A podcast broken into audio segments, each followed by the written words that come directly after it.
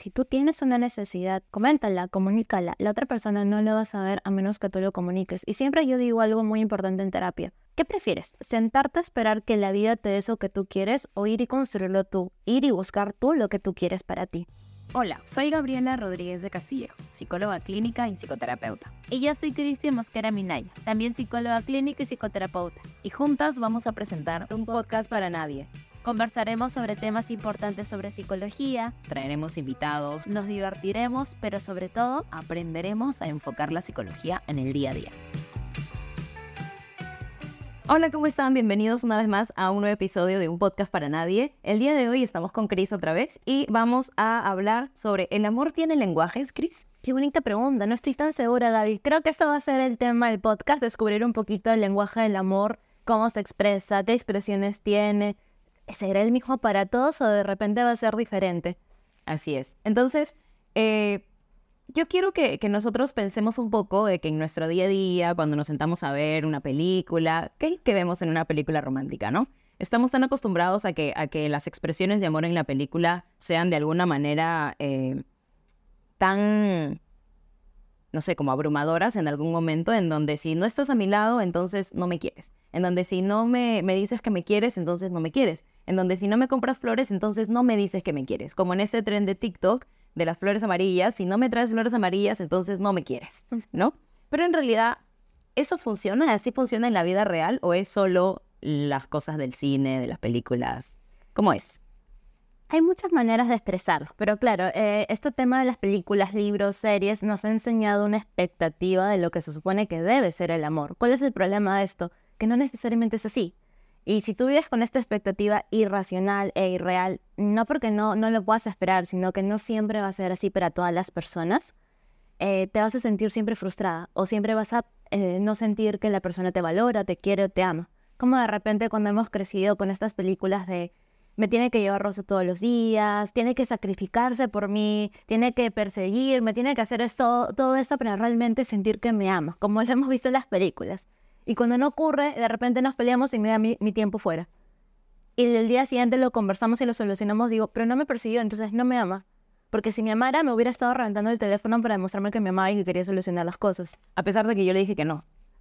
Y llegó un punto de, pero, pero no es sano. No es sano. No es sano. Lo sano era darte este tiempo para calmar las emociones, para analizar bien las cosas, ver cómo lo solucionan y luego conversar con tu pareja para solucionarlo. Pero automáticamente por estas ideas irracionales de amor, que lo conversamos en el anterior podcast, que es muy bonito que vayan a escucharlo, que habla acerca de los mitos del amor también.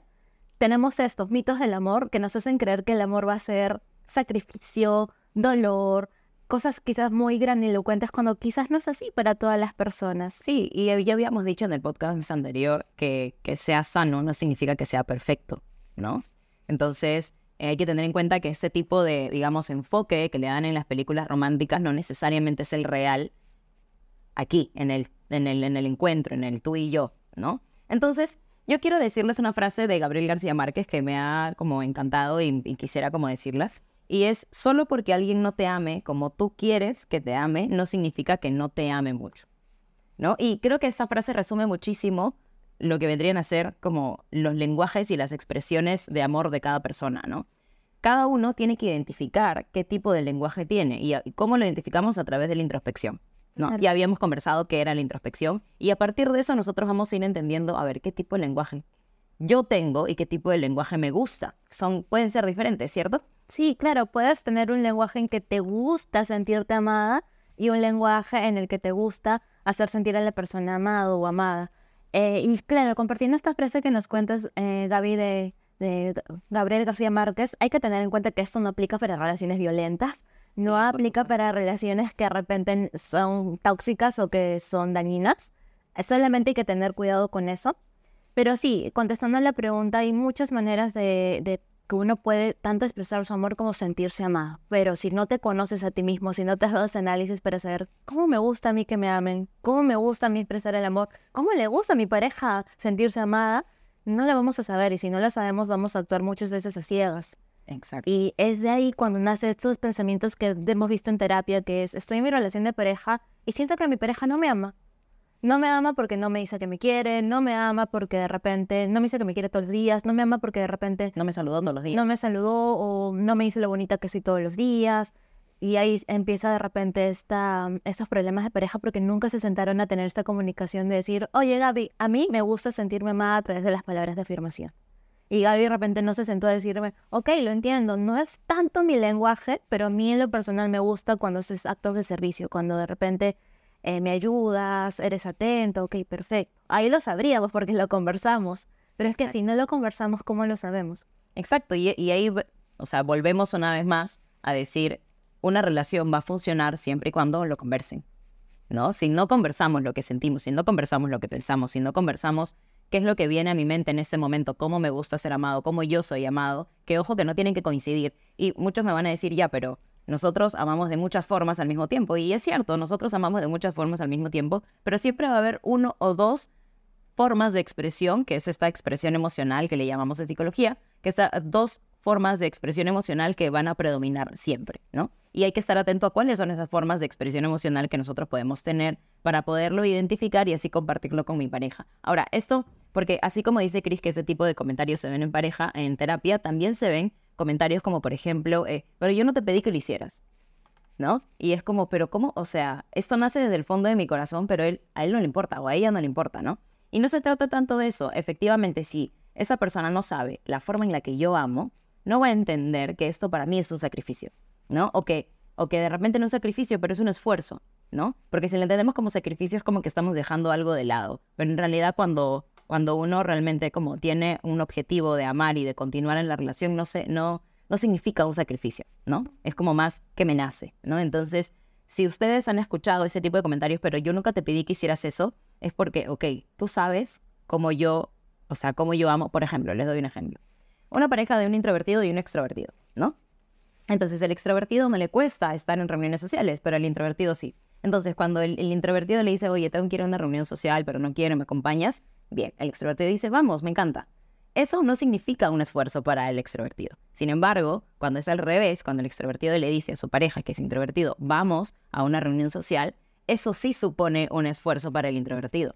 Y no por eso significa que, o sea, puede ser la misma acción, pero no es el mismo, eh, no es la misma persona quien hace esta misma acción. Y por eso, por eso es que no, el valor de ambos no es el mismo, porque para uno supone más esfuerzo y para otro no supone tanto esfuerzo. Pero eso lo tenemos que descubrir la hablando. Y hablando Y hablando. Exacto. Claro. Pero entonces, contestando a la pregunta, Gaby, ¿el amor tiene un lenguaje al final? Podríamos decir que sí, ¿no? Podríamos decir que sí, que tiene un lenguaje y que este lenguaje es más que nada como, como estas formas de expresar, ya sea en afecto, ya sea en actitud, ya sea en, en, en palabras, ya sea en tiempo, ¿no? Y se le llama, evidentemente, los lenguajes del amor. Entonces diríamos que el, el amor tiene un lenguaje, sí, porque es la expresión en la que tú vas a transmitir estas emociones que tienes por la persona y pueden ser muchas. Ahora, por eso vamos a hablar el día de hoy esas cinco que existen para poder de repente verlo un poquito mejor y saber, ok, de esto que están conversando, con esto me siento identificada, o hay cinco, ¿cuál le gustará de repente a mi pareja que pueda ayudar a que la relación eh, aflore más, o sea más sana, etc. Ok, perfecto. Y cuéntame un poquito, Chris, ¿de dónde nace esta teoría del lenguaje del amor? Bueno, esta teoría nace de un párroco, que en realidad fue Eric Chapman, que es un párroco que después de 30 años de consejería matrimonial se empezó a dar cuenta que existían muchas maneras de expresar eh, el amor, pero en particular cinco, que era, por ejemplo, las palabras de afirmación, los actos de servicio, el tiempo de calidad, el contacto físico y por último también eh, los detalles. Entonces ahí tenían cinco. Y si bien uno dice de repente, uy, pero esto no es tan científico, Chris, eh, fue un poco científico porque se hizo una, como una investigación cualitativa al momento que, la- que Eric Chapman empezó a investigar o ver en sus, en sus terapias eh, de consejería matrimonial que había como una constante Había un patrón. había un patrón en esto. Y no solamente eso, sino también se hicieron otras investigaciones, por ejemplo, en la Universidad de Harvard, que demostró que sí, era, era, era directamente significativo con respecto a la teoría de Steinberg del amor, porque el amor era duradero y tenía que ver mucho con este tipo de lenguaje del amor. Entonces, por eso es importante conocer este tipo de lenguaje del amor, porque cuando tú sabes qué lenguaje tienes, te gusta sentirte amado y sabes qué lenguaje tiene tu pareja y cómo le gusta sentirse amado, ayuda muchísimo en la comunicación y sobre todo a mantener el vínculo sano. Porque acuérdense que una relación de pareja o de amigos o cualquier tiene un vínculo, que es un vínculo que si yo no cuido, no alimento, se destruye, se empieza a hacer chiquito, chiquito, chiquito y se puede salvar, claro que sí, pero conlleva este trabajo en conjunto, decir, ok, este es el vínculo que tenemos, ¿cómo puedo hacer para seguir alimentándolo? ¿Cómo puedo hacer que siga creciendo y fortaleciéndose sobre todo? Si no nos comunicamos, hay peleas, no me entiende, no le demuestro a la persona que es importante para mí, no le demuestro a la persona eh, cómo le gusta sentirse amada, entonces ese vínculo se va a hacer chiquito y muy probablemente se empiece a deteriorar. Por ejemplo, Cris, ¿cómo te gusta a ti que te amen? Creo que me gusta a través de las palabras de afirmación y también los detalles. Es mi manera, pero es curioso porque la, la parte de detalles lo tengo muy normalizado porque mi familia fue mucho de detalles, pero la parte de las palabras de afirmación no es tan normalizado para mí. Mi familia no lo tenía como una costumbre. El decir te quiero, te amo en mis primeras relaciones de pareja fue muy difícil para mí y era algo importante para mis parejas en ese entonces y era algo que trabajé porque si bien yo no lo tenía natural en mi, en mi crianza, no es algo que no se pueda trabajar. Exacto. Y acá quiero coger este caso de Cris para decirles a ustedes que si en algún momento eh, no se sienten cómodos con alguna forma de expresión de amor, pero quieren trabajar en esa forma, no quiere decir que nunca la van a poder alcanzar. Sí la van a poder alcanzar, pero tienen que trabajar en ello. ¿Cómo? Haciendo introspección, porque no me gusta, de pronto hay algo ahí que no me permite amar de esa forma o de repente hay algo ahí que me dice, no, sabes que esto no. Pero trabajándolo, conversándolo, haciendo mucha introspección, vamos a poder llegar al fondo y además del fondo, como empezar ya a trabajar desde el presente hacia adelante.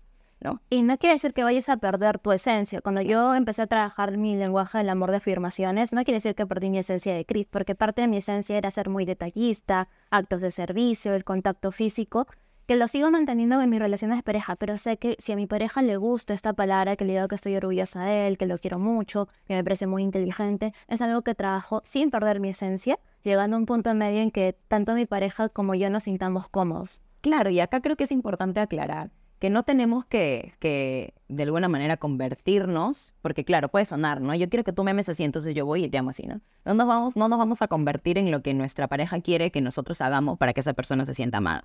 No, ¿no? Acá se negocia. Y más allá de que se negocia, si yo, si yo tengo una, si, si yo soy una persona que ha hecho su trabajo de introspección y que además de haber hecho su trabajo de introspección, lo que tiene es de alguna manera eh, firmes sus bases como de personalidad y yo ya me conozco, yo ya sé cómo soy, yo ya sé qué quiero, yo ya sé a dónde voy, yo ya sé qué es lo que espero y me encuentro con alguien que me pide ciertas cosas, yo sé que esto que me pide va a ser, sí, un avance, pero no necesariamente va a ser parte de mi esencia. Solamente lo voy a integrar para que mi relación vaya mejor. Pero no quiere decir que voy a convertirme en algo que no soy solamente para que mi pareja se sienta cómoda. No, no funciona de esa manera, ¿no? Y eso es importante que lo puedan tener en cuenta también. Claro, como dice Gaby, no se trata de que estén en una guerra de quién tienes la razón, quién va a dar el brazo a torcer. Ya te dije que yo quiero que me ames así, ahora me tienes que amar así. No funciona tanto así. Pero sí se trata de, como son una pareja, un equipo, llegar a un punto medio en que los dos se sientan cómodos, ni que tú te sientas incómodo al expresar de repente un lenguaje que no es natural tuyo, pero de que estás haciendo ese empujoncito de decir, yo quiero demostrarle a mi pareja como a mi pareja le gusta sentirse amada.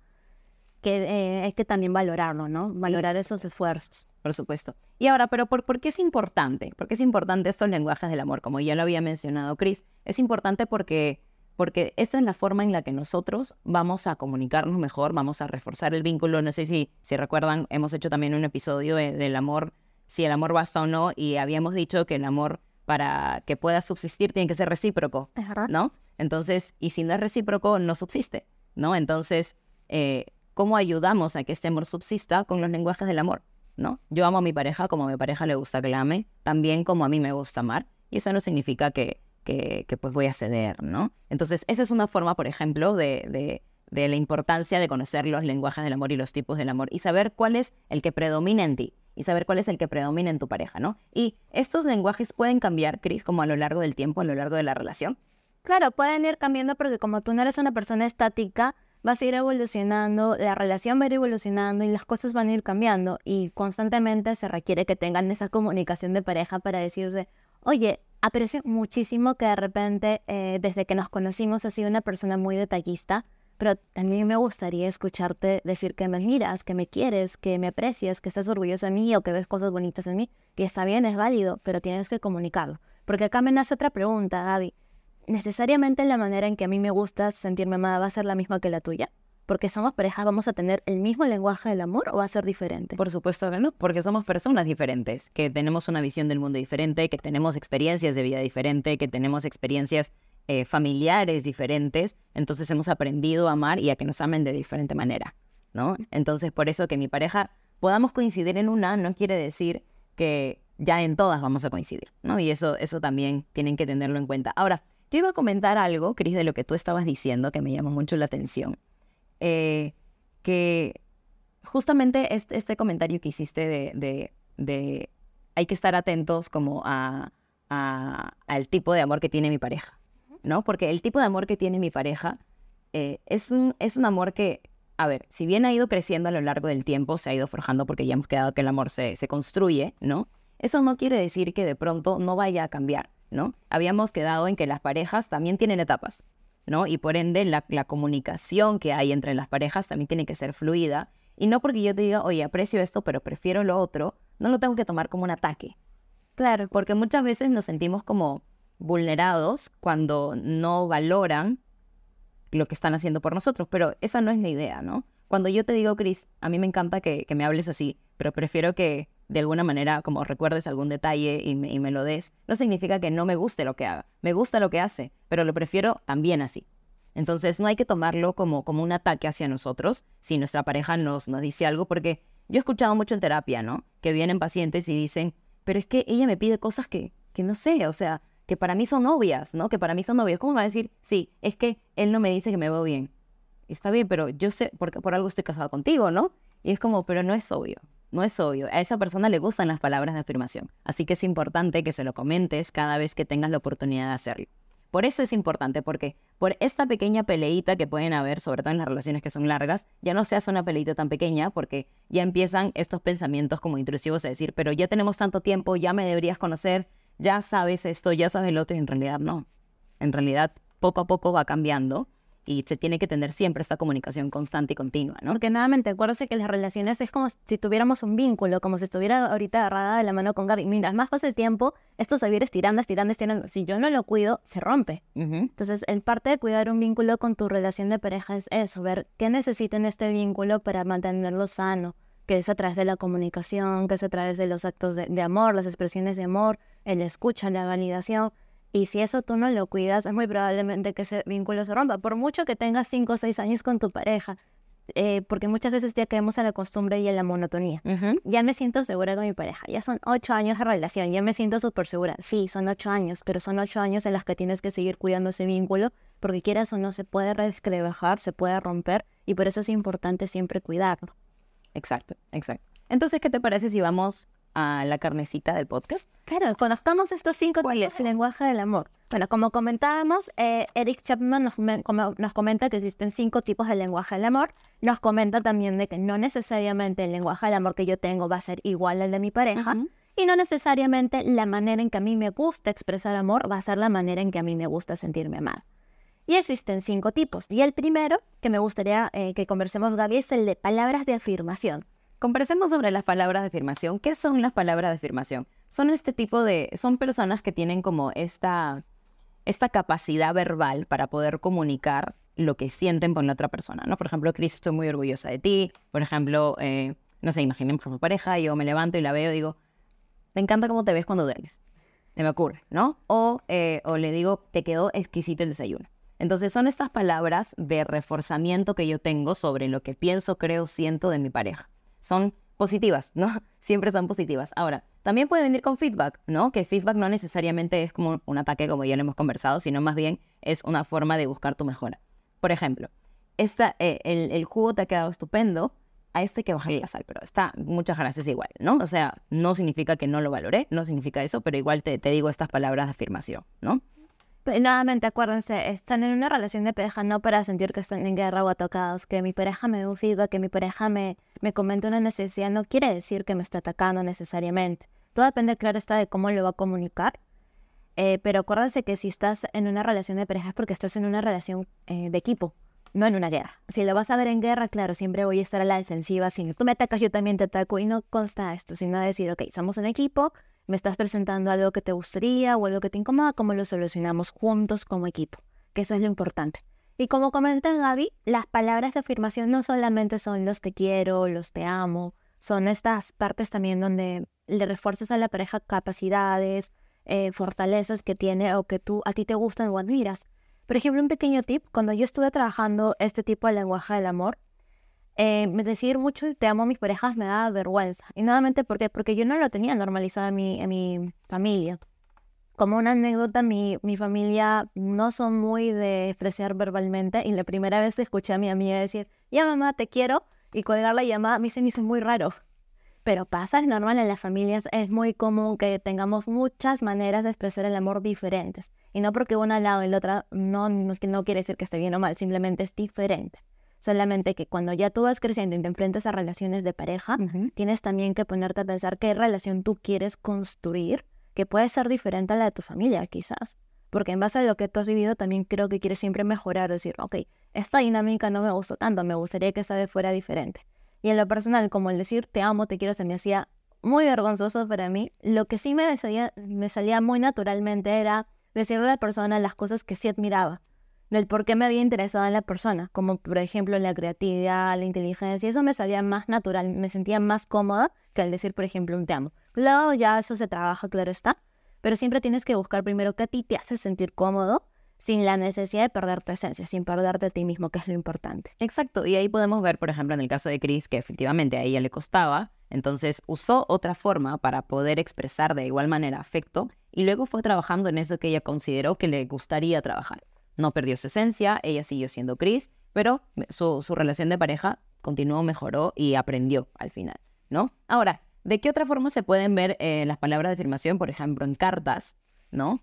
Por ejemplo, en, estas notitas que nosotros dejamos, que a veces recomendamos mucho en terapia de pareja, cuando vienen y dicen la monotonía ya no está, ok, ya está presente, agarramos, dejamos notitas de agradecimiento en la refri, dejamos notitas de agradecimiento en la lonchera, dejamos notitas de agradecimiento en la comida, ¿no? Todo lo que sea como que la otra persona haya hecho por ti, notitas, notitas, notitas. Eso también son palabras de afirmación, ¿cierto? ¿Qué otro ejemplo puede haber? Los mensajes de texto. Si se te hace muy difícil como de repente la palabra verbal, decirlo verbalmente porque de repente no es tuyo, todavía te da vergüenza y lo quieres trabajar, las notitas es una buena opción. Los mensajes de texto también es una buena opción. Eh, dedicar canciones conlleva dos lenguajes del amor, tanto los detalles como también palabras de afirmación. Sí, claro, y eso es importante ahora que lo mencionas. Eh, las cartas también son, son detalles, son detalles porque presté atención y dije, ah, a Chris le gusta esto, entonces voy con eso, ¿no? Pero también, pero sé, o sea, ¿por qué predomina más las palabras de afirmación? Porque lo, lo, curioso de eso es lo que está escrito en la carta, ¿no? Es el detalle, sí, pero es la carta, la, las palabras, lo que expreso cuando escribo, lo que pienso cuando, lo, lo que escribo cuando pienso en ti, ¿no? Por eso son palabras de afirmación. Eh, algo más que quería comentar es, por ejemplo, eh, cuando a veces en redes sociales he visto que está muy común, Cris, esto de no romantizar el mínimo esfuerzo. Mm, ok. ¿Ya? Y, y, claro, podríamos hacer una pregunta al aire también para ustedes, para que nos puedan responder en los comentarios. ¿Qué significa para ustedes el mínimo esfuerzo? ¿No? O sea, no sé si has visto tú esto en TikTok, por ejemplo, un montón, o en Reels de Instagram, ¿no?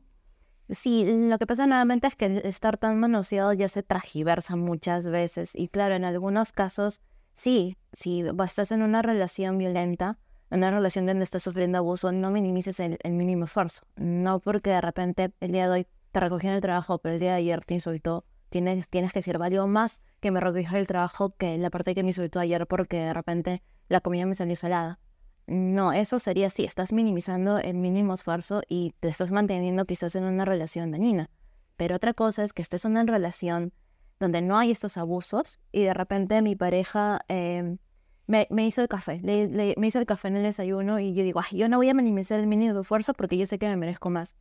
Ok, está bien que sepas lo que te mereces, pero no quiere decir que este acto que tuvo tu pareja de, de estarte el café no es algo que él le nació bonito y que merezca la pena que valoremos. Exacto. Y algo que has dicho muy importante en este ejemplo de, claro, eh, me insultó, pero luego me fue a recoger el trabajo, hablamos de compensar, ¿no? Y yo creo que lo importante es que no compensemos las actitudes negativas con pequeñas cositas que, que salen, porque muchas veces cuando compensamos vemos todo lo positivo, pero negamos, simplemente no existe, nunca me insultó, ¿no? ¿Por qué? Porque vino con flores, ¿por qué? Porque me trajo esto, ¿por qué? Pero seguimos como aferrados a esta idea de que las cosas bonitas están pasando y nos olvidamos un poco de lo malo, que sí existe y que vale la pena ver, ¿no? Entonces, claro, cuando hablamos de no romantizar el mínimo esfuerzo es cuando estamos en una relación de abuso, en una relación de poder, en una relación en donde no nos sentimos cómodas y todo lo que esto implique, ¿no? Ya sea conductas violentas, conductas eh, de maltrato psicológico, maltrato emocional, todo lo que esto... Control, claro. Control, exacto, ¿no? Pero si estamos en una relación que recién empieza en una relación, pasan tres meses y dice, o sea, ni siquiera te presenta a tus papás, o sea, yo creo que esa relación no va. ¿Qué piensas? Va a depender mucho, es que cada persona tiene muchas maneras diferentes de amar, pero el problema es que si tú tienes una necesidad, coméntala, comunícala, la otra persona no lo va a saber a menos que tú lo comuniques. Y siempre yo digo algo muy importante en terapia. ¿Qué prefieres? ¿Sentarte a esperar que la vida te dé eso que tú quieres o ir y construirlo tú? Ir y buscar tú lo que tú quieres para ti. Porque al fin y al cabo tú eres la creadora o el creador de tu propia realidad. Y si tú tienes una necesidad, ve y construyelo. No te quedes sentado esperando que la vida te lo ponga. Porque podemos pasar mucho tiempo sentado esperando, esperando. que ocurra. Y justamente es por esa razón por la que yo tengo un problema con la palabra fluye. O sea, ustedes me dicen, sí, lo que pasa es que estoy en una relación en donde dejo que todo fluya, en donde dejo que todo vaya, ya, pero ¿en qué momento te sientas a pensar, oye, sí quiero esto? ¿no? Y me pasa mucho, mucho en terapia cuando salen de una, o sea, vienen por duelo de una relación y luego dicen, ah, lo que pasa es que estoy conversando con alguien, pero en verdad estoy dejando que las cosas vayan por sí mismas, ¿no? Y es como, ¿qué significa que vaya por sí misma, ¿no? ¿Significa que, que voy a, que estoy pensando lo que estoy haciendo o significa que mientras va sucediendo las cosas me voy dando? No, o sea, ponte a pensar, ¿estás preparado para tener una relación? No. Entonces, ¿por qué sigues alimentando algo para lo que no estás preparado? Entonces, y yo creo que esto sucede mucho porque la palabra fluye es muy bonito. La palabra fluye viene de flow, que se habla mucho en motivación y emoción, que es de Maslow. ¿Y qué significa fluir? O sea, flow en ese sentido significa cuando, por ejemplo, estoy en un proceso creativo y empiezo a fluir y me olvidé de todo a mi alrededor y fluyo y fluyo y fluyo. Pero cuando se habla de relaciones interpersonales, la palabra fluir no tiene mucha cabida, porque tenemos que ser conscientes de hacernos cargo de lo que estamos haciendo. Si yo dejo que todo fluya, ¿en qué momento tú agarras el timón del carro que es tu vida y lo manejas? Yo creo que muchas veces esto de fluir lo usamos como un autosabotaje. Porque queremos, sí queremos la relación, pero mentalmente nos engañamos y decimos, no, voy a dejar que todo fluya. ¿Realmente quieres dejar que todo fluya? ¿O internamente tienes esta expectativa de que más adelante se forme la relación, pero no te sientes preparada para verbalizarle a la persona con la que estás saliendo que buscas una relación seria? O de repente que no buscas una relación seria, también es válido. Y yo creo que sabes por qué es eso, sabes por qué se da. Tengo una teoría, ustedes me, confían. y mi teoría es porque muchas veces eh, nosotros como que tenemos, eh, claro, cuando nosotros nos encontramos con una persona que sabe lo que quiere, y nos dice, no, yo no busco... el intenso. El intenso, exacto, ¿no? Que, que busca, que sabe lo que quiere. Yo, tú buscas una relación a largo plazo o no, porque yo sí, entonces comuniquémonos, hablemos. Hay un chico en TikTok que, que este, escenifica muchas primeras citas, ¿no? Normalicemos. Sí, sí, ya. Muchas primeras citas y hablan sobre, por ejemplo, la primera cita, ¿y a ti te gustaría tener hijos? Y le dicen, no, a mí no me gustaría tener hijos ah, bueno, entonces creo que esta relación no se va a dar porque a mí sí me gustaría tener hijos. No, pero podemos seguir viéndonos y no sé qué. Mm, no, ¿no? Él es consciente de lo que quiere y él es consciente de lo que sabe, ¿no? Entonces, en ese momento, uno ya, las personas dicen, ay, qué intenso, porque habla de hijos ahorita, ¿no? Y es como... Pero es que si yo sé desde el inicio que sí quiero hijos y estoy viendo, conociendo a una persona que ya desde por sí sabe que no quiere, no tiene sentido continuar una relación, me voy a hacer daño, ¿no? Entonces, yo creo que hay que desmitificar, no sé si desmitificar o, desestigmatizar, si es que esa palabra existe, a los intensos. ¿Verdad? Las, las, personas intensas, intensos, son personas que saben lo que quieren, son personas que dicen, yo quiero esto y voy con esto. Creo que es también un mal concepto, ¿no? Que tú sepas lo que quieres no quiere decir que seas intenso. Que yo vaya en una primera cita teniendo en cuenta que quiero conocer a una persona, pero para una relación seria, que no quiero solamente algo pasajero, no me vuelve una persona intensa, me vuelve una persona que sabe lo que quiere, una persona consciente. Claro, consciente. Creo que quizás se ha malinterpretado mucho la palabra intensidad. No, quizás ya, si hago la persona, no es recíproco, sé que no quiere nada, pero yo sigo, sigo, ya, quizás por ahí podríamos decir, ok, ¿qué está pasando por ahí? Quizás si, si no estoy regulando bien mis emociones y no estoy aceptando negativas. Pero que desde el inicio sepa lo que quiero, no te vuelve una persona intensa. Sí, es importante, eso es importante. No, no me vuelve una persona intensa. Y algo que también sí me gustaría como, como aclarar, como para cerrar un poco este punto, es que muchas veces dicen, ya, pero ¿por qué me dice te amo al mes? ¿Pero por qué me dice te amo a los dos meses, no? Y claro, ahí estamos hablando de lo que dice Cris, un problema de regulación emocional, pero no necesariamente es intensidad. Mira, chicos, ¿ustedes creen que en la primera cita decir lo que tú quieres ya te vuelve una persona intensa? Déjanos en los comentarios a ver qué opinan. Y también, Gaby, tengo otra pregunta para ti. Dime, dime. ¿Decir te amo en la primera cita o el primer, más, el primer mes es un red flag? ¿Tú qué opinas? Yo, no me funen por esto, pero yo, yo creo que sí. Yo creo que sí porque, porque decir te amo a una... O sea, a ver, ¿qué significa el te amo? Significa cuando nosotros realmente estamos enamorados y nosotros amamos lo que conocemos. No podemos amar lo que no conocemos. Y ustedes pueden conocer a alguien en un mes ni siquiera nosotros nos podemos conocer a nosotros mismos porque cambiamos a lo largo de nuestra vida. Entonces, decir te amo el primer mes, probablemente quieres, es que también hay que tener en cuenta que en los primeros meses hay como todo este brote de, de adrenalina, de mucho amor que nosotros sentimos, que son básicamente reacciones químicas en nuestro cerebro, y que me pueden empujar a decir eso.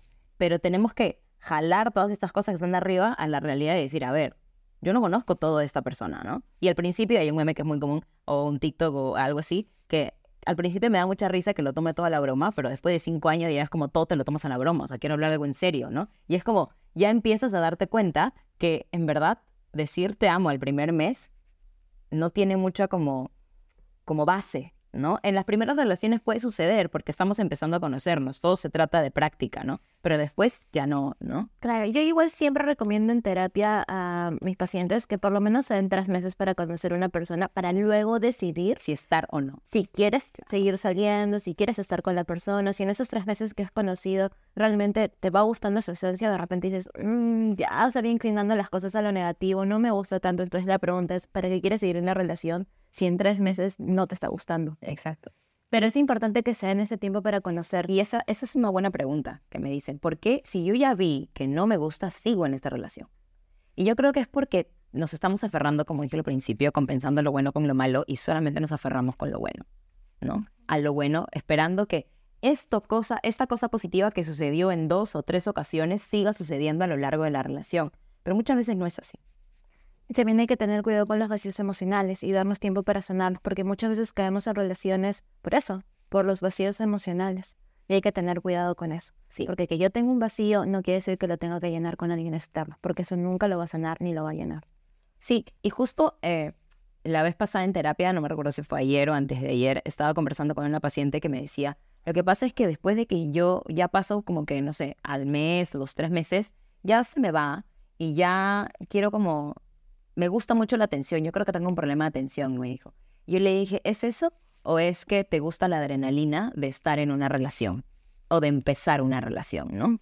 O sea, esta adrenalina que sentimos al principio de una relación es muy bonita, ¿no? Pero dar un paso más es comprometerse mucho más con la relación en donde las cosas no siempre van a ser picos de felicidad o picos de tristeza, las cosas van a estar tranquilas, ¿no?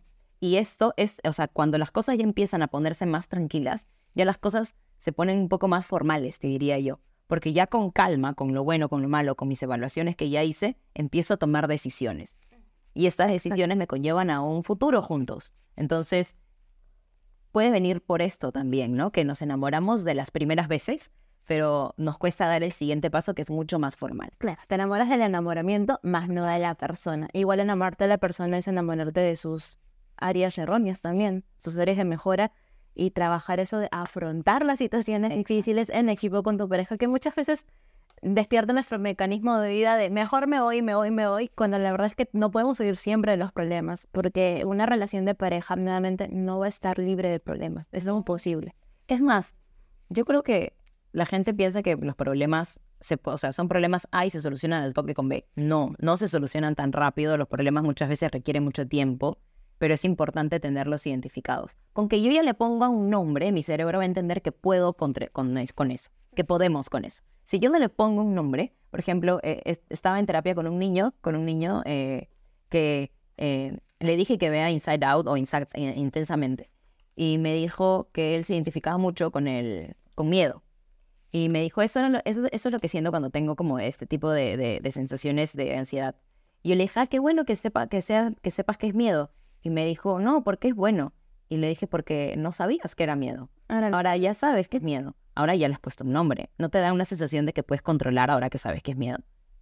Mm, entiendo, me dijo, ¿no? Y es como ese, ese, ese entendimiento a una corta edad ayuda muchísimo a poderlo trabajar más adelante cuando ya, se, cuando ya sea adolescente, cuando ya sea un adulto, ¿no? Entonces, si ustedes tienen hijos y las personas que nos ven tienen hijos, aprovechen también en explicarle a tener esta crianza respetuosa a través de las emociones con sus hijos. Importantísimo, porque muchas veces lo, lo descubrimos al aprender a regular nuestras emociones ya de adultos. Ni siquiera de adolescentes, porque cuando estamos de adolescentes las emociones se van por todos lados y nuestros papás no nos enseñan, el colegio no nos enseñan cómo. La vida nos enseña de adultos, de adultos. Nos chocamos muchas veces con varias paredes. Es cierto. ¿Qué te parece si vamos a la siguiente, que me gusta mucho porque se malentiende un poco? No sé si se malentiende tanto como otra que para ahí vamos a ver, pero esta también se malentiende un poco. Tiempo de calidad. Es una, una expresión de amor que consiste en pasar tiempo con tu pareja, pero es mal ejemplificada en el tiempo de decir, ya, voy a ver una película con Gaby ahorita, vamos a estar sin hablar y eso es tiempo de calidad. Sí, pero no. O sea, sí, estás pasando tiempo con tu pareja, pero no estás compartiendo lazos. No le estoy explicando cómo nos fue en el día, no le estoy integrando en mi día, no le estoy explicando cómo me sentí, no le estoy contando las cosas que muy probablemente, de repente para Gaby sí era eso el tiempo de calidad. Y para mí de repente solamente era estar sentada en el sillón viendo una película porque estamos compartiendo el tiempo. Entonces, eh, el tiempo de calidad va en dos sentidos. Sí, el estar físicamente con la persona, o a través también, ahora que tenemos la tecnología, videollamadas, pero también implica este lazo en el que vas a compartir información e integrar a la persona en tu día a día o en lo que tú eres. Claro, y ahí ya vamos a lo que cada uno entiende por tiempo de calidad. Porque imagínense que no sé, una pareja tiene una película que los representa, ¿no? Y cada cierto tiempo se sientan a ver esa película, pero no hablan entre ellos porque se concentran en la película. Entonces, eso sí es tiempo de calidad, porque los dos entienden que ese momento es intimidad. Sabían, no sé si se acuerdan que hablamos de que uno de los pilares del amor es la intimidad, ¿no? Y tiene significado esa película. Ese espacio, ese momento que están teniendo es un momento de intimidad. Entonces, consensuado sí vendría a ser tiempo de calidad. Pero si yo pienso A de tiempo de calidad y Chris piensa B de tiempo de calidad y los dos hacemos tiempo de calidad a nuestra manera, no vamos a tener una, un entendimiento y ahí va a ser, pero yo no le pedí que haga eso. Y no solamente eso, porque muchas veces me ha pasado en terapia de pareja de que llega una persona diciendo, pero tuvimos una discusión, eh, le pregunté qué es lo que necesitaba y me dijo tiempo de calidad. Entonces, a partir de eso, en las noches vemos películas. Y la persona dice, pero es que eso no es tiempo de calidad. No me estás contando de tu día, quiero que me cuentes cómo te fue en el trabajo, quiero que me cuentes qué tal te sentiste eh, después de la pelea con tu jefe, quiero que me cuentes cosas. Y la otra persona había entendido tiempo de calidad como pasar momentos juntos. Cuando la otra persona ha hablado un tiempo de calidad de compárteme de tu día. Por eso yo siempre recomiendo en terapia de pareja, cuando tú vas a expresar una necesidad, tienes que ser preciso y conciso. Porque si tú me dices tiempo de calidad, me lo dejas a un libre entendimiento que puede ser que me equivoque que puede ser que desde lo que yo entiendo tiempo de calidad no va a ser lo que tú entiendes. Tal cual. Y es algo, es una tarea que yo les dejo mucho a mis pacientes, ¿no? Y les digo, a ver, ¿ya tú qué esperas de una relación? Y todo, pero es que todos me dicen, yo espero respeto, espero comunicación, espero entendimiento, espero comprensión. Ah, le digo, pero ¿cómo? Yo también espero lo mismo, ¿no? Y te, y te apuesto que si va, salimos a la calle y prendemos a cuatro personas, esperan lo mismo. Pero si todos esperamos lo mismo, ¿por qué no todos damos lo mismo? ¿No? Y es porque cada uno lo entiende de manera diferente, ¿no? ¿Qué es el respeto para ti? El respeto para ti es que no le dé likes a otras personas. Ok, perfecto, lo conversamos. ¿Qué es la comprensión para ti? La comprensión para ti es que cuando tú no quieres algo, él lo acepte y luego lo negocien o que simplemente lo acepte sin, discutir, ¿no? ¿Qué es, la, el entendimiento? ¿Qué es em, la empatía para ti? ¿Cómo, ¿Cómo entiendes ese tipo de conceptos? Porque no todos lo entendemos de la misma manera. Lo mismo sucede con el tiempo de calidad, ¿no? Hay que definir operacionalmente o conceptualizar el tiempo de calidad para cada persona para saber qué significa, para ver cómo podemos compartir ese tiempo de calidad. Algunas veces haremos esto, algunas veces haremos lo otro. Lo que pasa es que hacer consciente algo ya lo hace eh, trabajable. Y no solamente eso, sino creo que antes de expresarle a tu pareja detalladamente que quieres, porque cuando Gaby dice cooperaliza en eso, se habla, habla acerca de detállalo, detállalo más, profundiza, es explícito primero tienes que conocerlo tú. Una vez me pasó en terapia de pareja que estábamos hablando de respeto y le pregunté a la paciente, no, ok, pero ¿cómo esperas tu respeto? Y la persona se quedó, no lo sé, no me había pensado, no me había puesto a pensar, solo sé que quiero que me respete, pero ¿cómo?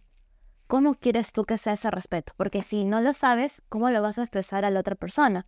y cómo la otra persona te va a dar eso que tú necesitas cuando tú todavía no lo descubres al 100%. Entonces, nuevamente volvemos al punto de lo importante de la introspección, de conocerte a ti mismo y saber exactamente qué necesitas para luego empezar a transmitirlo a tu pareja.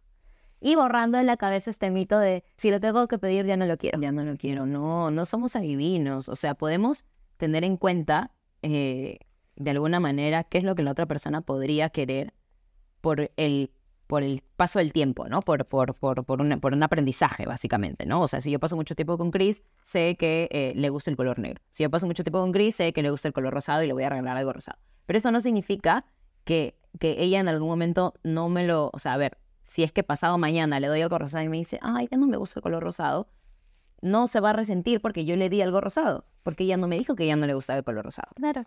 ¿No? Entonces tenemos que empezar a verbalizar lo que queremos. Si una vez hay un acierto, no quiere decir que ese acierto va a seguir siendo así, porque así como yo cambio, Chris cambia y la relación en conjunto cambia. Entonces hay que verbalizar cada cambio que nosotros podamos sentir en, eh, en nuestra perspectiva, en nuestra personalidad y demás, ¿no?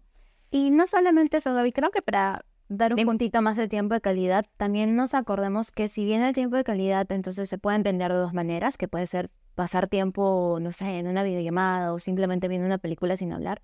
Hay otro tipo que es el de intimar, compartir cosas, contar cosas, pero tengan mucho cuidado de que si yo quiero que mi pareja me cuente cosas y que me comporte el día y yo lo voy a juzgar o le voy a estar dando comentarios, la persona se va a cerrar y muy probablemente no va a querer volver a tener esa apertura conmigo. Entonces ahí tengan cuidado. Hay una gran diferencia entre pedir un tiempo de calidad y escuchar libremente y hacer sentir a la persona validada, eh, a de repente que me cuente y yo le esté dando comentarios, soluciones, cuando de repente la persona no me lo pidió. Entonces hay que tener mucho cuidado con eso. Yo siempre sugiero en terapia de pareja, pregunten, esto que tú me estás contando, ¿quieres que te escuche? ¿Quieres que te apoye? ¿Rajamos juntos? ¿Hablamos de esto juntos? ¿Nos molestamos juntos? ¿Nos molestamos juntos contra la vida o quieres que te dé soluciones?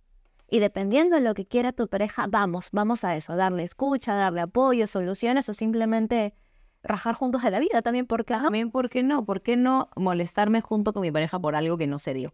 ¿No? Porque el enojo es parte de, ¿no? O sea, es algo, es una, es una, es algo que yo trabajaba mucho en una terapia de pareja que eh, una, una, una, uno de los integrantes me decía, lo que pasa es que yo, yo quiero hablar, pero esa persona me dice sí, no, sí, no. O siempre me dice, ya, pero lo que tienes que hacer es esto, ya, pero lo que tienes que hacer es esto. Y, cuando haces esto, tienes que hacer esto.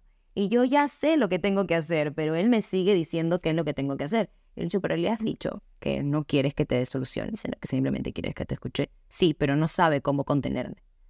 Ahí vamos a otro punto, que si solamente le pido a mi pareja que me escuche y mi pareja tiene un problema con que no sabe contener mis emociones, tenemos que trabajar en eso.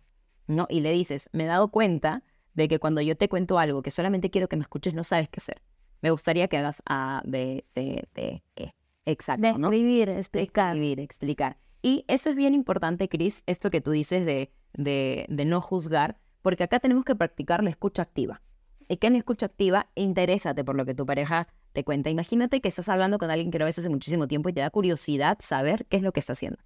¿Y tu jefe qué te dijo? No te puedo creer, ¿en serio? ¿Y qué pasó? ¿No? Inter interésate, en lo que te dice tu, tu pareja, interésate en lo que te está contando, presta la atención va a llegar un momento, porque, o sea, esto es bien cierto, cuando una persona está abrumada y te cuenta algo y tú la bombardeas de soluciones, su cerebro no está procesando nada de lo que tú le estás diciendo.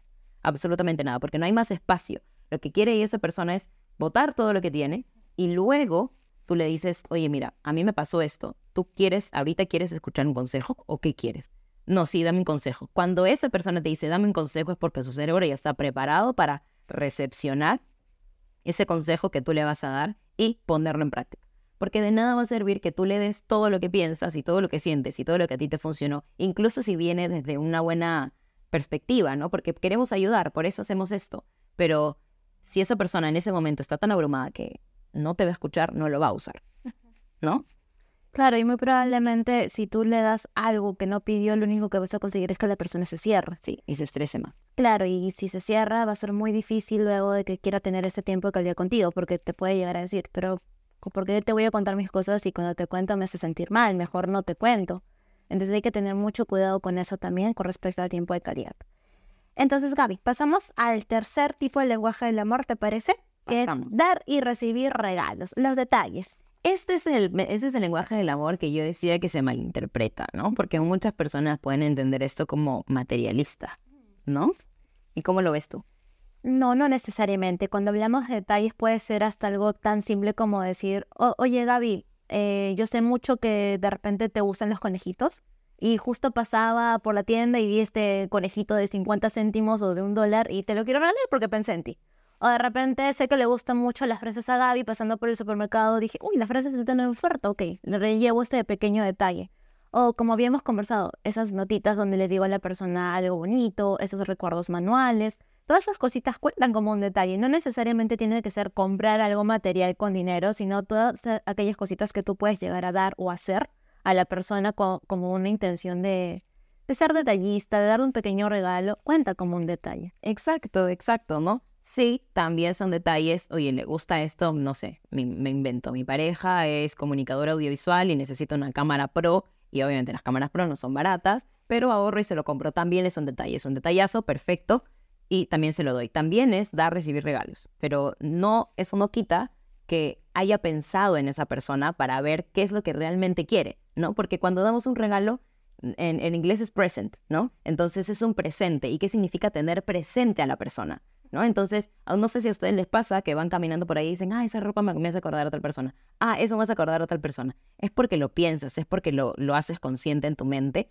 y haces un detalle en base a tener presente lo que esa persona le gusta, quiere, te ha dicho en algún momento, ¿no? Y no tienen que ser grandes cosas. No tienen que ser grandes. Una vez me tocó una paciente en terapia que me comentaba, tengo mucho miedo de regalos porque de repente va a pensar que es muy poquita cosa. Y no necesariamente pasa así, los, los regalos son eso, son detalles que uno da desde su más profundo querer del corazón, no con la intención de que la otra persona vaya a sopesarlo, valorarlo, ponerlo en una balanza, simplemente es un detalle que a ti te nació. Exacto, y uno, otro ejemplo de detalle puede ser, por ejemplo, ir a un, al parque a hacer un picnic. También. ¿No? Y junto al tiempo de calidad. Sé que me gusta, eh, sé que a mi pareja le gusta ver el sunset, entonces hago un picnic en el sunset. ¿No? Y ya es un detalle. Yo, eh, yo cociné, yo preparé, yo hice todo, mi pareja solo se fue y se sentó ahí, ¿no? Entonces, o por ejemplo, un detalle, a mi pareja le encanta pintar, pero vamos a pintar al aire libre. Entonces yo organizo eso. Eso también es un detalle, ¿no? Pueden ser de cosas muy, muy pequeñitas o pueden ser de cosas en precio caras o pueden ser ese tipo de experiencias que juntos combinados con el tiempo de calidad salen un bonito detalle. Claro. Y nuevamente volvemos al punto, no es un tema de materialismo, es un tema de que em, es algo que a ti te nace dar a la persona y si a la persona le gusta este tipo de lenguaje al amor, tampoco le hace materialista, simplemente es que valora esa expresión de amor porque de repente para ella sí es o para él sí es importante eh, saber que la tienes presente al momento de ver estos pequeños detalles o grandes detalles. Exacto, exacto. Y es importante, ¿por qué? Porque son importantes los detalles, porque eso me hace, o sea, le hace saber a mi pareja que yo la tengo presente, que yo lo tengo presente, ¿no? Y eso ayuda a que el amor se construya todos los días, porque el amor se tiene que construir todos los días, no solamente en los meses, no solamente en los años que cumplimos, no solamente en las fechas especiales, sino todos los días se celebra este amor que siento por esta persona. Incluso si estoy molesto, ¿no? O sea, muchas veces eh, pensamos que porque estoy molesto o molesta con mi pareja, ya simplemente no le quiero demostrar amor, ¿no? Y yo siempre pongo este ejemplo de, de un, es una imagen de dos señores ya adultos de la tercera edad que eh, están molestos, entonces uno se sienta como mirando para ella y otro se siente así, pero empieza a llover, entonces lo que hace el señor es agarrar el paraguas y ponérselo a ella también, ¿no? Porque que esté molesto no significa que no vaya a cuidar a la otra persona. No, estoy molesto por algo en específico, por el contexto. No estoy molesto con todo lo que significa esa persona en general. Creo que le puede ayudar esto a las personas con un poquito de, de ansiedad al conflicto eh, no porque la persona esté enojada en ese instante quiere decir que te dejó de amar. Exacto. Como comenta David esta escena tan bonita, no porque en ese instante yo esté molesta o molesto contigo quiere decir que voy a dejar que te mojes con la lluvia. No porque en ese instante esté mal quiere decir que te deje de amar automáticamente. Y hay que tener mucho cuidado con eso. Solo estoy molesta, ¿no? Va a pasar, es una emoción. Yo lo que quiero es que me escuches, lo que quiero es que me valides y después de eso, sí, y esto es bien importante, esto que has dicho. Muchas veces pensamos que una emoción dura para siempre, que abre el caño y nunca se cierra. No va a ser así. No, todas las emociones no duran para siempre. Las emociones son como, o sea, son como reacciones que se dan por estímulos y por eso tiene corta duración. Intensas, sí, pero tienen corta duración. Entonces, las emociones salen y luego se van cuando lo pienso mejor. Entonces, algo que nos ayuda siempre a tenernos el presente es respirar. Entonces, si ustedes tienen como temor de dejar salir una emoción porque sienten que se van a desbordar, probablemente se vayan a desbordar, pero no, se van a, no van a vivir desbordados para siempre. Lo que va a pasar es que van a desbordarse y controlenlo con la respiración diafragmática. Es algo que yo siempre les digo a mis pacientes. Si no saben qué es, busquen en YouTube tres minutitos, aparecen ahí respiraciones guiadas y de verdad que nos ayuda a conectar mucho con el presente, mucho con el, con el aquí, con el ahora y nos ayuda como a calmar estas emociones que sentimos que se nos desbordan en algún momento, ¿no? No hay que tenerle miedo a las emociones.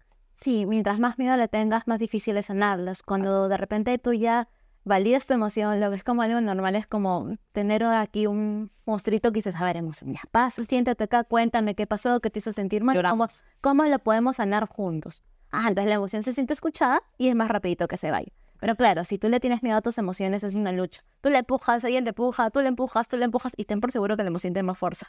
Te va a empujar con todo lo que tiene y te va a ahogar. Exacto. ¿no? Y te va a ahogar en todo sentido, te va a ahogar en sentido emocional y en sentido físico, por eso se convierte en ansiedad. Sí, exacto, la ansiedad son estos síntomas físicos que nosotros sentimos. A diferencia del estrés, sería bueno hacer un podcast sobre ansiedad y estrés, a ver qué es, ¿no? Porque son dos cosas diferentes que muchas veces también son un podcast dando tips para aprender a regular las emociones, también. También dejan en los comentarios si les interesaría saber eso. Sí. Entonces, Vamos a la siguiente que son actos de servicio, Cris. Qué bonito los actos de servicio, ¿no? Confuso el nombre, no me da mucha información a mí. Actos de servicio, ¿qué sonará? Bueno, cuando hablamos de actos de servicio hablamos un poquito de aquellas acciones que yo doy para ayudar a la persona que amo, eh, para facilitarle ciertas cosas que no tienen que ser muy grandes. Por ejemplo, ¿no? Si sé que Gaby está muy ocupada el día de hoy porque tiene muchas citas y no le va a dar tiempo a almorzar, puedo tener un acto de servicio y decir, ok, me voy a la esquina, compro un almuerzo y se lo llevo, pero cuando tengo tiempito puedo almorzar tranquila. O de repente em, estoy y de repente no en casa de pareja, con familias, en un hijo. Por ejemplo, tengo a mi hijo, sé que de repente tiene muchas tareas, está estresado, lo ayudo, me siento con mi, con mi hijo a hacer las tareas. Eso también es un acto de servicio. Entonces, los actos de servicio lo podemos entender como toda aquella acción que va a, direccionado a ayudar a la persona se puede confundir un poquito con el tema de detalles y se entiende un poquito porque como nos decía Gaby, claro, un detalle puede ser en el sentido de llevar un picnic a la persona, em, ir al cine, y sí, es un detalle, pero el acto de servicio, acuérdense que va más direccionado a ayudar, a ayudar a la persona, esa es la gran diferencia. El detalle, yo, lo, yo haría esta diferencia. El detalle es un poco más para celebrar algo, como para, no necesariamente digo fechas especiales, sino celebrar el amor, celebrar el día, celebrar que te celebrar que a ella le gusta el sunset y demás pero los actos de servicio son un poco enfocados a simplificarle la vida a esa persona. Básicamente. O sea, por ejemplo, si yo sé que mi pareja es la que tiene tiempo siempre para hacer el desayuno, pero hoy día no quiero que trabaje tanto, yo me levanto cinco minutos más temprano y ya puse el agua. Me levanto cinco minutos más temprano y ya compré pan. O ya hice los huevos, ¿no? Entonces mi pareja se levanta y ya solamente tiene que servirlos, y ya solamente tiene que hacer esto, entonces lo hice, ¿no? Y lo importante que es a veces verbalizar los actos de servicio, ¿no? Porque a veces pero ella no se da cuenta que yo saco la basura todas las noches. Y ya, pero ella se ha dado, o sea, pero tú le has dicho que tú sacas la basura todas las noches. No, no le he dicho. Díselo para que ella lo vea, porque probablemente está tan atareada con sus cosas que no ve lo que haces por ella, ¿no? Y nuevamente la importancia de comunicar a tu pareja cuál es tu manera de amar, para que la persona sepa que a través de sus actos es como tú estás tratando de expresarle cuánto amas a una persona si la otra persona no lo sabe, se va, que, se va a centrar mucho en su idea de lo que es el amor y cómo debe ser expresado el amor, cuando puede que sea diferente. Pero si desde el inicio me estás diciendo que tu manera de amar son los actos de servicio, yo voy a estar más atenta a eso. Voy a estar más atenta a ver qué actos de servicio haces para valorarlo, para validarte, para realmente sentirme agradecida de lo que haces por mí, porque ya me lo comunicaste y sé que para ti es importante. Pero si no, me dejas un poquito en el aire. Me quedo a ciegas y no sé muy bien cómo reaccionar y muy probablemente mi instinto va a ser, me centro en lo que yo conozco, en lo que sé y pienso que es el amor o cómo se expresa. Y esto me lleva un poco a una conversación que pasa mucho en parejas, que cuando ya están como en, en, una, en esta etapa en donde está todo muy tranquilo, ya se confunde con rutina, con costumbre, con monotonía, ¿no? Y dicen, pero es que yo hago cosas para que la relación sea diferente, de verdad yo intento hacer cosas para que la relación sea diferente, pero no, no, no llega, ¿no? No llega. Y me dicen, es como si estuviese viviendo con una persona que no recepciona nada, que no lo nota. Y yo digo, ya, o sea, lo entiendo perfectamente, debe ser muy frustrante para ti eso. Eh, ¿La persona sabe lo que haces por ti? O sea, lo que tú haces por ella, no. a ella le gusta eso que haces, no lo sé, no tengo idea, ¿no? Entonces, si a esa persona no le gusta, estoy lanzando todas mis balas a todo lo que hay alrededor menos al punto del medio, que es lo que ella sí quiere. Entonces, todos estos esfuerzos, por más que para ti sí significan esfuerzos, para esa persona probablemente no van a ser tan bien recibidos como si recibiría algo que sí le gustaría recibir, ¿no? Entonces, no hay que, hay que ser, más que dar, hay que saber dar, ¿no? Hay que ser bien inteligentes al momento en que vamos a dar amor. Ok, voy a dar amor, ok, pero tú lo vas a recibir de esta forma, entonces mejor lo doy de esta forma para que tú lo recibas bien y haya este entendimiento, esta comunicación. No simplemente disparo por disparar, hay que apuntar bien. O comunico también, oye, esta es mi manera de expresar amor, cosa que la persona está un poquito más consciente de tu manera natural de expresar amor.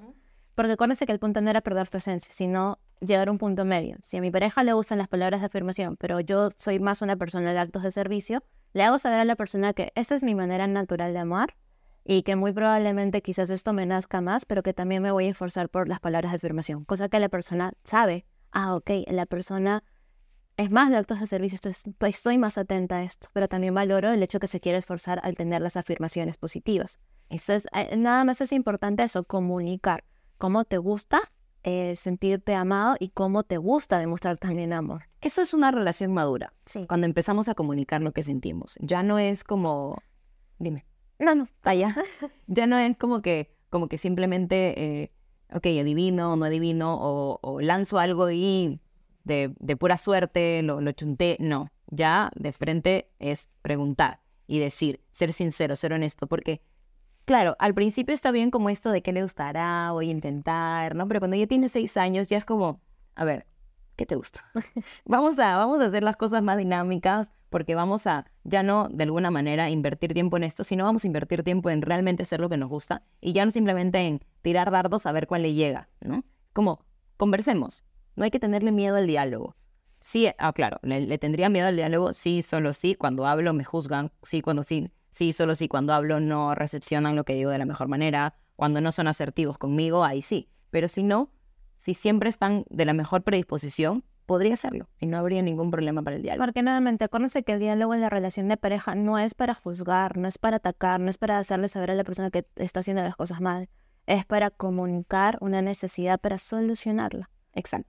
Igual hay otra cosita que quería añadir en el acto de servicio, es que sé que hace un ratito dije que es una manera de ayudar, pero ojo, que yo diga ayudar no quiere decir que sea súper complaciente y quiera salvar a la persona en todo. Es una manera de apoyar hasta cierto punto. Acuérdense que cada quien somos nuestros propios salvadores y yo no tengo Exacto. martirizarme, ser súper complaciente para que la persona sepa cuánto la amo. Hay que tener mucho cuidado con eso, no nos vayamos al extremo, tengan mucho cuidado con eso nada más. Eso me lleva a pensar en una paciente que justo vi hace poquito y conversábamos sobre, sobre sus relaciones de, de familia porque ya vino con el motivo de consulta de que cada vez que hablaba sentía ganas de llorar, cada vez que decía lo que pensaba, lo que sentía. Y empezamos a trabajar sus relaciones eh, familiares y me dijo, pero es que en verdad yo estoy muy agradecida de tener la familia que tengo porque siempre son buenos conmigo, nunca están molestos conmigo, siempre todo bien. Y empezamos, empecé a ahondar ahí porque me llamó mucho la atención. Este, ahí tenemos el ojo clínico, ¿no? Y empezamos a ahondar ahí, a ahondar ahí. Y ella me dijo, lo que pasa es que yo siempre apoyo porque si ellos siempre están para mí y siempre han estado para mí, yo también siempre quiero estar para ellos. Y le dije, pero en algún momento has reparado en si quieres hacer lo que estás haciendo. Y se quedó pensando. Y me dijo, no. Yo la verdad no me pongo a pensar si quiero ayudar, sino simplemente ayudo porque a mí me gusta ayudar. Y le dije, claro, a todos nos gusta ayudar porque a todos nos gusta que las personas se sientan bien. Pero en algún momento tú te has puesto a pensar si esa ayuda va porque te gusta o esa ayuda va porque hay algún tipo de necesidad de que me necesiten para yo poder sentirme como cómoda en mi relación de, de, familia. O merecedora de amor. Exacto, ¿no? Y le dije, a mí me da la sensación de que las cosas van tan bien con tu familia porque tú no puedes decir no, porque te cuesta poner límites con ellos. Y me dijo, pero es que a mí me gusta, a mí me gusta apoyar. Entonces, quiero saber ustedes qué piensan respecto a esto. ¿A ustedes también les ha pasado, no les ha pasado? Me lo dicen en los comentarios. Entonces, Cris, ¿qué te parece si pasamos al último lenguaje del amor, que es el contacto físico? Ok, perfecto. Entonces, ¿qué entendemos por el contacto físico? Es bien fácil, ¿no? Hasta su mismo nombre lo dice, estar en contacto físico con la otra persona, tocar, sentir, eh, besar, ¿no? Abrazar. Solamente habla de la parte sexual, sino habla de cualquier contacto que puedas tener con la persona de abrazar, besar, morder también. ¿Has visto eso los micro, micro mordidas de amor? Sí, también cuenta. Eh, solamente que hay veces que no todas las personas se sienten cómodas con el contacto físico. Sí, y eso es bien importante tener en cuenta, sobre todo las personas que han tenido algún tipo de abuso, eh, ya sea sexual o físico a nivel de golpes, se sienten muy como, como poco cómodos cuando viene alguien y te abraza, incluso con el contacto sexual también, ¿no? Entonces, si es que yo sé que mi pareja ha pasado por esto en algún momento, entonces ahí, ahí sí hay que, con especial como ahínco, conversar muchísimo sobre lo que la persona desea, sobre lo que la persona eh, quiere, sobre cómo se siente esa persona. En cada pasito que vayamos dando del contacto físico es importante preguntar, ¿está bien esto? ¿Está bien esto? ¿Con eso te sientes cómoda o no? O también comunicar si hay algo que te hace sentir incómodo porque sientes que es muy invasivo, porque hay contactos físicos que pueden llegar a ser muy invasivos, que puede ser de repente un abrazo, un beso, la parte sexual, y hay otros que quizás son un poquito más manejables como cogernos la mano al caminar, de repente cuando nos hacen piecitos, el tener la mano en la rodilla, pero todo va a depender de lo que para ti es cómodo o no, y es importante siempre preguntar y comunicar. Exacto.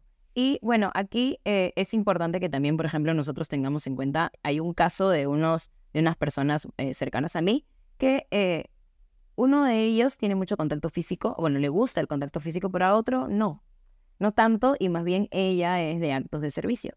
Entonces, a ella le gusta mucho como estos quehaceres del hogar y ella lo hace todo el tiempo y él se siente amado de esa manera, pero él ni siquiera se había dado cuenta que se sentía amado de esa manera. Entonces, porque él pensaba que estos actos eh, eh, que, que, como él le gusta dar em, cariño físico, le gusta amar a través del contacto físico, también esperaría que lo quieran así, pero empezaron a descubrir que no, que a él también le gusta estos actos de servicio y empezaron a ceder en varias cosas en su relación ya muchísimo tiempo y han aprendido a amarse de la manera en la que les gusta amarse, ¿no? Y voy, voy descubriendo, ah, mira, nunca me habían amado de esta forma, qué bonito se siente, ¿no? O yo nunca me había dado cuenta que esto también es amor y mira qué bien, ¿no? Entonces, por ejemplo, las palabras de afirmación es algo que, que, falta como, como abordar un poco, pero lo están manejando súper bien y la importancia de, de no como intentar priorizar la forma en la que llevamos, sino como entender cómo ama esta persona y, oye, tener esta introspección, incluso meta introspección, diría yo, en donde nosotros empezamos a entender, ah, ya, pero ¿y cómo me siento con esto? Con esta forma de ser amado, que siempre me tenga presente en la comida, que me ame, que, que, que, que cuando yo llegue tenga la casa limpia, que yo lave mis cosas, pero ella de pronto ya lo hizo, ¿no? Entonces es como, ah, se siente bien, me gusta también, ¿no? Claro, y creo que ahí también es importante que no es tanto ceder, ¿no? Sino llegar a un punto medio, un acuerdo mutuo en su relación de pareja. No se trata de, ah, yo quiero que Gaby me ame de esta manera y me tiene que amar de esta manera y tiene que ceder. No, se trata un poquito más de comunicarle de repente a mi pareja la necesidad que tengo y encontrar un punto medio en que los dos nos vayamos a sentir bien. Qué bonito. Qué bonito. ¿Te parece si vamos a la parte más divertida del, del podcast? Bueno, no sé si divertida. A mí me gusta mucho también conversar y debatir sobre estas cosas, pero la parte en donde nos sentimos un poco más cerca de ustedes y es acerca de los comentarios eh, que ustedes dejan en algunas en, en, algunos posts que se suben en, en, las, en las redes de Psicología para Nadie. Si no nos sigan, arroba Psicología para Nadie, por favor.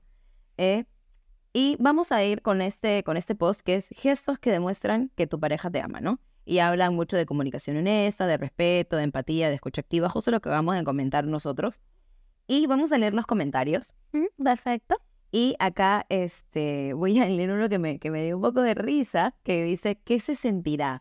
Como que, ¿qué se sentirá que me amen de esta forma? ¿No? Eso me, me, me causó mucha, mucha curiosidad. Y a la personita que nos ha escrito eso, verbalízale. Verbalízalo, porque si lo dices seguramente lo vas a, lo vas a obtener. Construyelo, claro, eso es lo bonito. Hay otro comentario muy bonito también de Andre, que nos comenta, etiqueta a su persona y nos comenta, pues está ahora yendo muy bien, alcanzando logros, aunque aún quedan cosas por trabajar, pero vamos adelante. Me pareció un comentario muy bonito porque creo que tienen algo muy claro en su relación de pareja, que es construirlo juntos. Bonito. Sí, no solamente se quedó tan maravilloso y perfecto, sino hay cositas para mejorar, pero lo estamos trabajando. Me pareció un comentario muy bonito. Exacto. Y por ejemplo, también uno de Daniel que dice que, que etiqueta a su pareja y pone para mí ansiosito, ¿no? Entonces, no sé, quiso decir ansioso, ¿no? O amorcito. Creo que quiere decir ansioso. Creo que quiso decir ansioso, ¿no? Ya, si quiso decir ansioso, eso es, es un detalle también bien bonito porque sabe lo que pasa con su pareja, ¿no? O sea, le genera ansiedad, por ejemplo, que se peleen y no hablen. Entonces, en ese momento yo, no, tranquilo, no estoy molesto, estoy haciendo estas cosas, estoy viendo esto, estoy trabajando de esta manera, ¿no? Entonces, ya lo tiene presente, ¿no? Y ya conoce esto de su pareja y como lo conoce, sabe cómo abordar esa situación, ¿no? Hay otros comentarios que tenemos, creo que la otra cara de la moneda, que es de Angie o de Naito, que dice nada de eso. Eh, creo que se refieren a que no han encontrado esa comunicación, empatía, respeto, escucha activa. Claro, el primer paso siempre va a ser comunicar tus necesidades a tu pareja, pero si no la encuentras es importante saber que merecemos este tipo de actos en una relación de pareja, el sentirnos eh, escuchados, tener eh, empatía, respeto, escucha activa, todo esto eh, que está en el post, me parece, Gaby, cosas básicas en una relación y es importante que lo comuniquemos y se trabaje. Y si no se puede trabajar o no lo encuentro, cuestionarnos mucho eh, qué tipo de relación qué tipo de relación tengo, por qué me mantengo en una relación donde no hay estos pilares básicos. Son súper básicos, ¿no? O sea, la escucha activa, el compromiso, la celebración de los logros.